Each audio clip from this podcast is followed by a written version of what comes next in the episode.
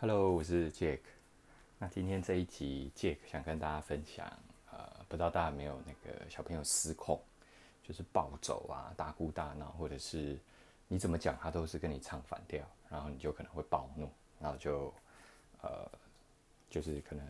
你们就当当场就是双方都情绪失控的状况哈。我觉得这个可能在小朋友，特别在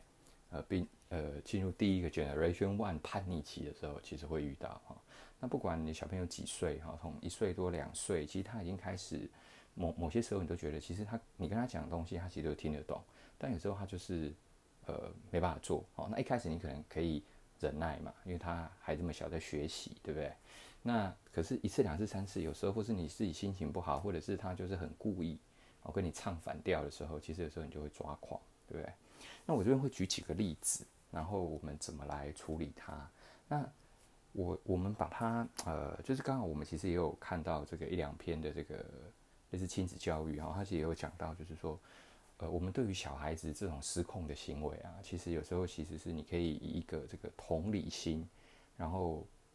不立刻积极正面的马上处理他或回应他。那你应该怎么做呢？你应该是呃，就是说双方都冷静下来之后，其实我们人跟人，大人也是一样，有时候你。最生气的时候，那时候回应都是最错误的哦。你事后回头来想，或是冷静下来想了之后，或者说你很生气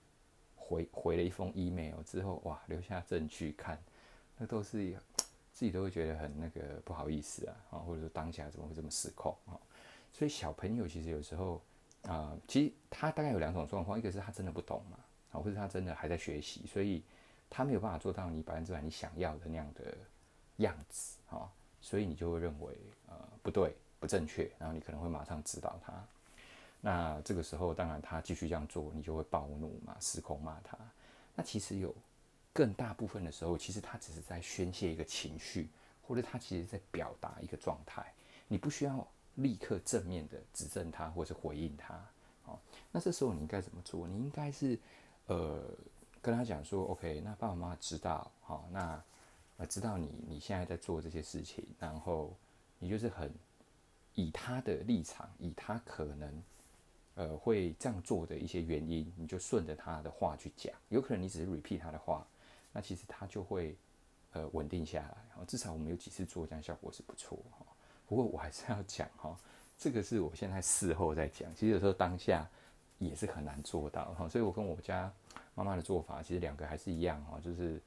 我有点像黑白脸哈，就是如果某一方失控的时候，另外一个人就要介入。当现在我在讲这个角色哈，那我这边讲几个例子哈，呃，就是我们家自己小小朋友常常遇到的哈，比如说他在吃饭的时候啊，那特别是他现在才两岁，两岁多，那其实我们一岁其实就一直带他有出去外面用餐嘛，那其实他应该是坐不住的啊，不知道大家的小孩哈，那至少我家小孩是这样，他大概十分钟就会呃想想要。起来走动，啊，他会觉得坐在那边吃饭是一件非常无聊的事情，哈。那这个时候，你你可能就带他出来，这个晃一下、走一下都还 OK。可是有几次他会大大大闹这样子，然后不吃，哦，你怎么喂他都不吃，所以当场其实就你大概那一餐就不会呃吃得太愉快嘛，那就草草结束这样，哈。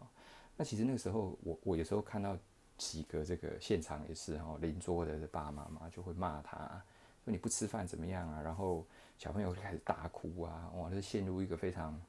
混乱的状况哈。那当然影响所有整个餐厅的人哈。那所以我们其实是不会这样子去立刻命令他，或者是强迫他说一定要吃完哈。我们可能最常做法是把他带离好。他现在不想吃嘛，那你就跟他讲说，OK，那那你现在想要干嘛？然后他想要想要干嘛，就带带着他去外面晃晃、走一走、玩一下。然后你在做这个动作之前，你跟他讲说，那我们等一下回来吃饭。好那通常他都跟你讲好，那这个一半一半哈，有时候他真的会乖乖跟你回来，有时候他还是不会啊。那我们的底线还是一样，就是至少他吃一些，但是我们绝对不会强迫，而且呃，以这个很主动的方式，就是让他一定要完成那一餐哈。那这个是蛮常遇到的一个状况哈。那第二个有时候就是呃，你叫他不要做一件事情，或者是他已经犯错了，那当然他。比如说，随便举例，他把东西这个打翻，哦，你叫他要做好吃饭，在家的时候，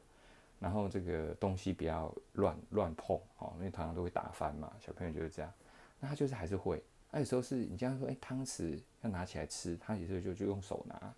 哦，那他就是很故意这样子。那某些时候他其实就就就是这样讲，只是想要这样当下这样做，所以你呃不需要太认真回应这件事情，你就让他自己玩一下之后，有时候。他那个情绪过了，或者你就顺着他，或者去了解他，问他说：“哎、你为什么不用汤匙吃饭？”啊、哦，那他可能会告诉你。那看有时候答案可能很天马行空，但是有可能过了这个这个 moment，其实他就又又可以吃饭了。啊、所以你不用立刻的强迫他，我、一定要拿好汤匙，而你不能乱动这样子。好、这大概是我们的做法。那他呃有时候也会，小朋友常常会跌倒嘛。现在跌倒你就赶快过去看一下，到底有没有撞头啊，还是？哪里有没有受伤啊？那我家小孩是那种，我觉得他可能自尊心或者是也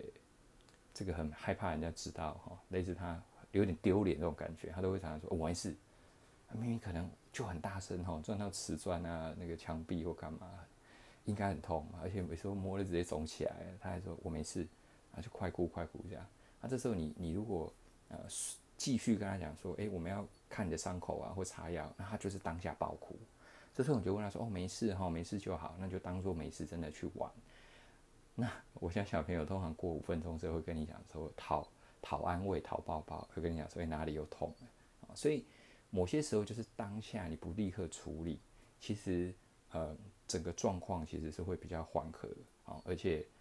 之后来讲你还是可以达到你的目的哈，在某些时候啊，所以你不用立刻性的生气啊、暴怒，或者是立刻要处理、介入处理他的状况，或者回应他。的一些表现啊，你就是顺着他同理心，然后给他一点点时间啊，然后呃，我们觉得这样状况比较好了啊。那更多时候，其实你有时候在路上就看到小朋友，比如说他在玩这个所谓游乐场啊，玩一些什么电动车啊，什么这种玩具嘛哈，然后或者是什么汤姆熊那些小朋友有时候就是玩到疯了不想走，那爸妈就是强迫把他拖脱离现场，那又是一样大哭的状况哈。那我们家小孩也是一样，我们就是，呃，他也会不想走，那这你就跟他讲说，那我们再玩多久啊、那你可以设闹钟，你可以跟他讲，哎、欸，怎么再玩几个？那通常会奏效啦，有时候也不奏效，你只能再跟他现场再录一下啊、哦。那我们通常会以这种比较他的角度，然后来对应处理这些他跟你 against 就是对抗的时候的状况啊。那其实你就是多一点点耐心，然后多一点点。呃，给他一点点时间，那其实这样子处理起来，我们觉得都会比你马上要他达到你想要的，或者是立刻回应他这件事情后面你想要的做法哦来得好很多。所以同理不立刻处理啊，然后以同理心的方法来跟你小孩互动，特别在很小的时候，我们觉得效果还不错啦，那也跟大家分享。